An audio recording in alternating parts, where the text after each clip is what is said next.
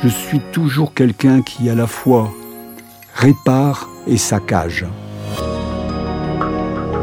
Serge Lutens, La Fondation. Je voulais le mieux, le plus beau. Après un premier voyage initiatique qui lui révéla le Maroc en 1968, suivi de nombreux séjours qui lui firent découvrir les splendeurs de ce pays, Serge Lutens décide en 1974 d'y acquérir une maison. À distance de la France, peut-être pourra-t-il s'y reconstruire. Il faut dire qu'à cette époque, le directeur artistique de la Beauté Dior traverse une période personnelle assez sombre. Longtemps présenté comme l'homme à qui l'on confie des cartes blanches, et malgré le succès que ses créations de maquillage et campagnes publicitaires rencontrent, Serge sent bien que rien n'est acquis. Chaque image qu'il propose, chaque apparition de sa femme blanche, provoque des luttes incessantes entre les partisans de la rupture avec les formes conventionnelles de la beauté et ceux qui souhaiteraient au contraire rassurer la clientèle de la maison. L'homme du Nord sait malgré tout imposer ses choix, mais le cher. C'est dans un état dépressif qu'il arrive donc à Marrakech, sa ville de hasard puis de cœur. Pendant ce séjour, je visitais un nombre de maisons que je ne peux retenir aujourd'hui de l'ordre de trois ou quatre par jour, et ceci pendant un mois. C'est seulement trois jours avant mon départ que la main d'un vieil homme accrocha mon bras en le tirant. Il me dit Viens, je sais ce que tu cherches. Le vieillard ne s'était pas trompé. Serge Lutin s'est ébloui. La ruine située en plein cœur de la Médina a un charme fou.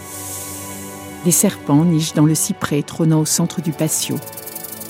Tout est à l'abandon, mais Serge ne semble pas s'en effrayer et entreprend sa reconstruction. La sienne et celle de la maison confondue. Leur sort est désormais lié. Afin de s'y installer, Lutin s'attelle immédiatement aux travaux.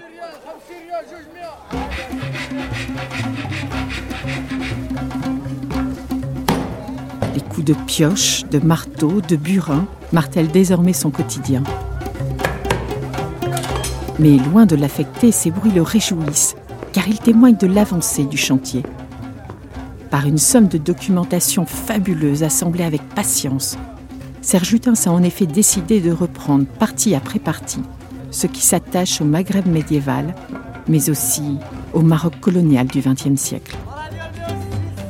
Avec le savoir-faire des Malem, les maîtres artisans recrutés à Marrakech, Meknès ou Fès, le français invente bientôt un passé encore plus vrai que l'originel.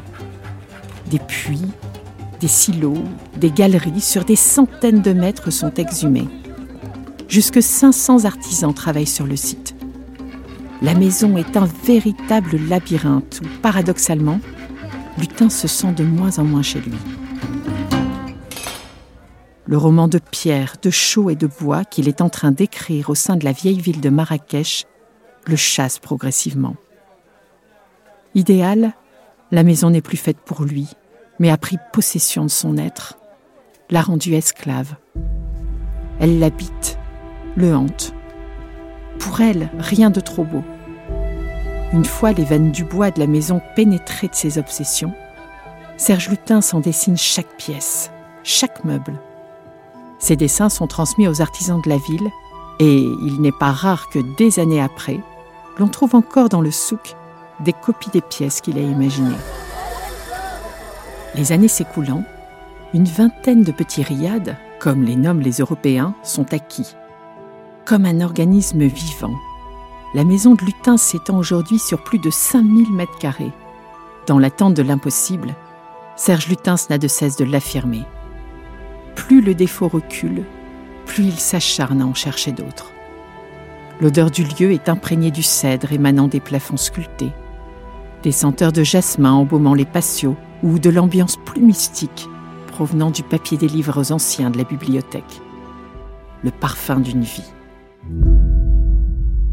Pendant des décennies, Serge Lutin s'est exilé dans un parfait contraire de cette entité, un refuge situé à une dizaine de kilomètres de la ville, a tenu au secret sa maison de la Médina. Hormis les Marocains, nulle personne de son entourage n'y avait accès, renforçant malgré lui son caractère mythique. Il se racontait dans les taxis de la ville ou chez les marchands du souk qu'un homme avait construit à Marrakech, dans la Médina, la plus belle maison du monde. Jusqu'à ce que Serge Lutens décide un jour d'entr'ouvrir les portes de cette demeure et que l'on découvre que la réalité dépassait le rêve.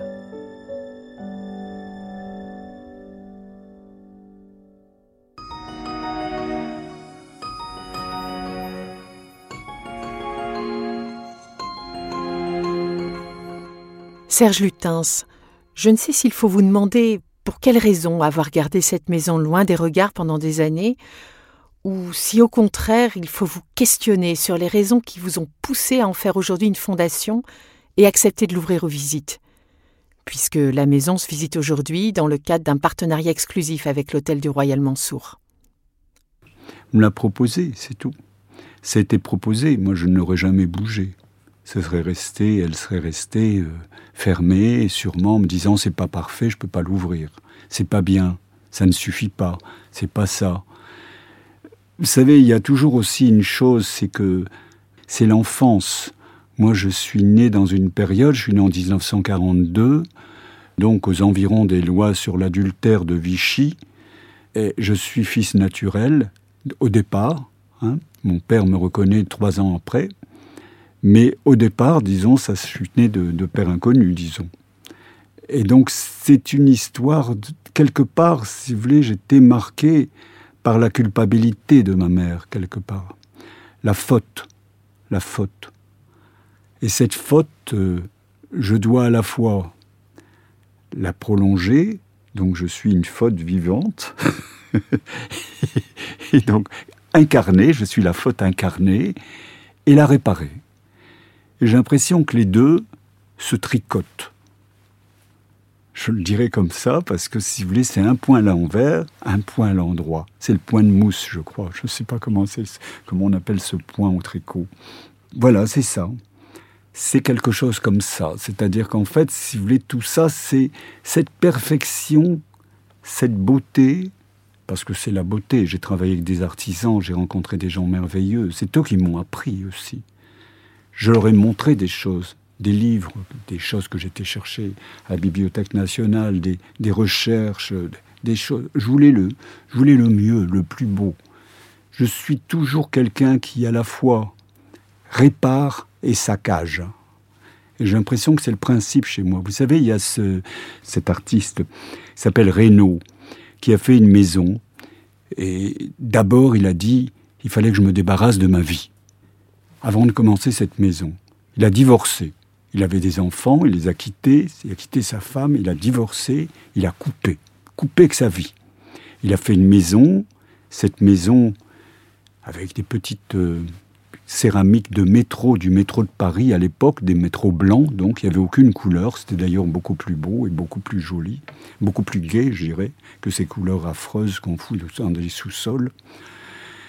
Et il en a fait une espèce de bunker, de bunker, c'est-à-dire de refuge. C'est un refus du monde idéal, une peur du monde idéal. Et donc il a fermé cet endroit, il a mis des barbelés, il m'a même mis un mirador, et donné tellement son intention. Il a poussé cette maison à l'extrême de la solitude.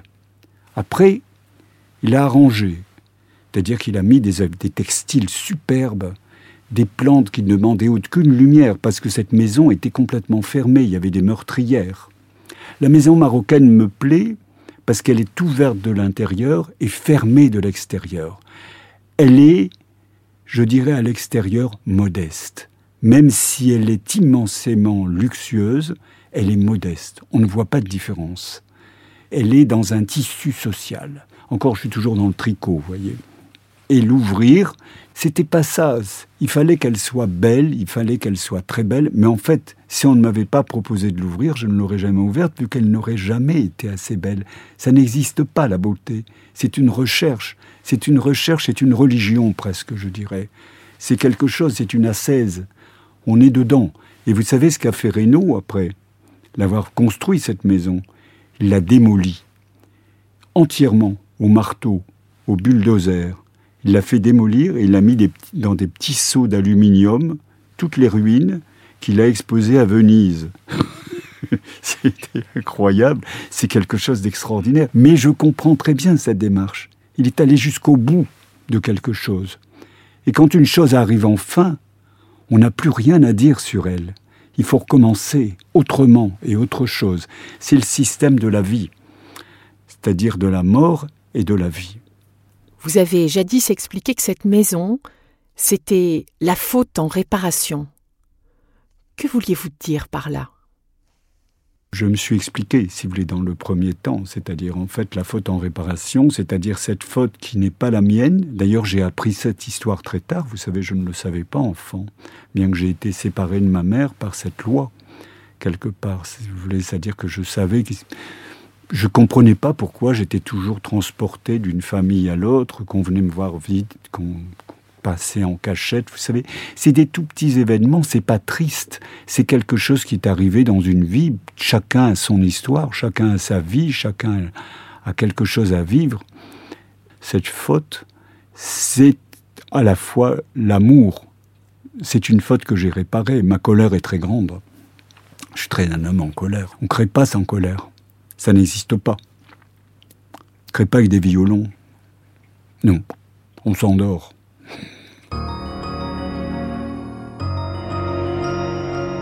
L'on comprend à un moment que la maison cesse d'en être une pour devenir une espèce d'être vivant auquel vous êtes le seul à avoir accès. Un peu comme vos femmes blanches qui ont peuplé les campagnes publicitaires de Dior, de Shiseido. Comment le vivez-vous et quel rapport entretenez-vous avec elles? Rapport avec la beauté, mais c'est toujours la même chose. Je vais vous redire la même chose pendant tout l'interview pour finir. Je vais toujours parler de cette faute, si vous voulez. Je crois qu'il faut toujours retourner à l'origine. Tout se passe avant sept ans. Sept années, les sept années, c'est l'âge de raison. Tout se prépare là. Tout ce que nous sommes. Pas moi, tout le monde.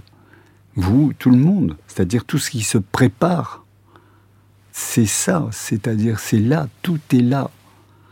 En dehors de ça, il n'y a rien. C'est ces sept années qui vont faire de vous cet adulte, ce monstre, cet amoureux, cet homme perdu, ce suicidaire, ce funambule de la vie, ce danseur euh, étoile, je ne sais pas. Tout est intéressant, mais on ne peut attribuer les choses qu'à l'enfance, si vous voulez. Quelques-uns échappent à ce destin et rentrent dans une société tout à fait convenue.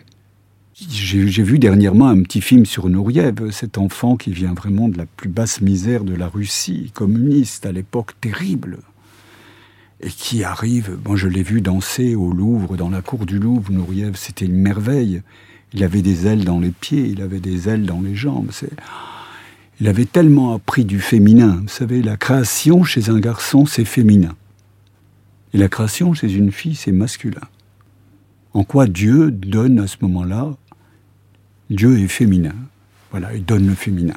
Il s'incarne par le féminin. C'est ce que je veux dire. De nombreux magazines ont consacré des articles à votre maison, qui est souvent évoquée comme une œuvre à part entière, une œuvre majeure. Qu'en pensez-vous? Je n'aime pas utiliser les mots œuvre, tout ça, parce que j'ai l'impression d'être un manœuvre, justement. non, non, je, je dirais c'est une œuvre d'ensemble, si vous voulez l'appeler comme ça. Bien sûr, j'ai rencontré des artisans et je leur ai donné quelque chose et ils m'ont apporté beaucoup. On ne fait pas quelque chose seul.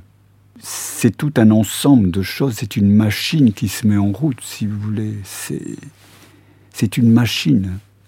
Nombreuses sont les personnes à se demander ce que cette fondation deviendra après vous.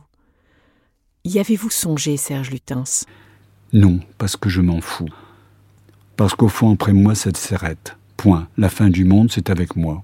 Point. Le début du monde, c'est avec moi. Et c'est pareil pour tout le monde. Après, ce que les choses deviennent, ma foi, on est heureux de les quitter aussi, mais on est triste à la fois. C'est-à-dire, il se passera des choses. Mais les choses se perpétuent. C'est-à-dire qu'en fait, si vous voulez, ce qui a été fait se perpétue par d'autres. Une caresse, un sourire, une démarche, un geste. Tout ça, c'est une perpétuité. Encore une fois, ça se tricote, si vous voulez. C'est comme une danse. On apprend des pas, ils sont dansés par d'autres. Ou on l'invente.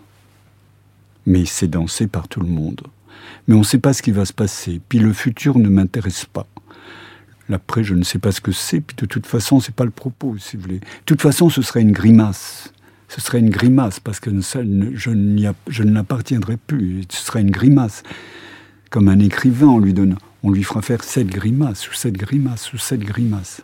Je ne pas voltairiser, si vous voulez. Vous voyez ce que je veux dire C'est ça, ça devient des espèces d'entités, de monstres. L'homme n'existe plus. Il a laissé quelque chose qui sera grimacé obligatoirement. Ce n'est pas mon propos. C'est pas mon propos. Je fais ça parce que c'était nécessaire. Ce qui se passera, j'ai beaucoup de projets, mais en fait, ça veut dire beaucoup, c'est trop. Justement, il n'en faudrait qu'un. C'est ça mon problème. Faire une fondation, si vous voulez, c'est intervenir quelque part. Être généreux, c'est difficile. Par où commence la générosité sans qu'elle soit coloniale, si vous voulez, sans qu'elle ait un côté ou un aspect euh, les colonies ont apporté des choses, elles en ont tué beaucoup, elles en ont apporté d'autres. Les choses sont intéressantes. Toujours les, les rencontres, même les plus terribles, sont intéressantes. Elles sont constructives.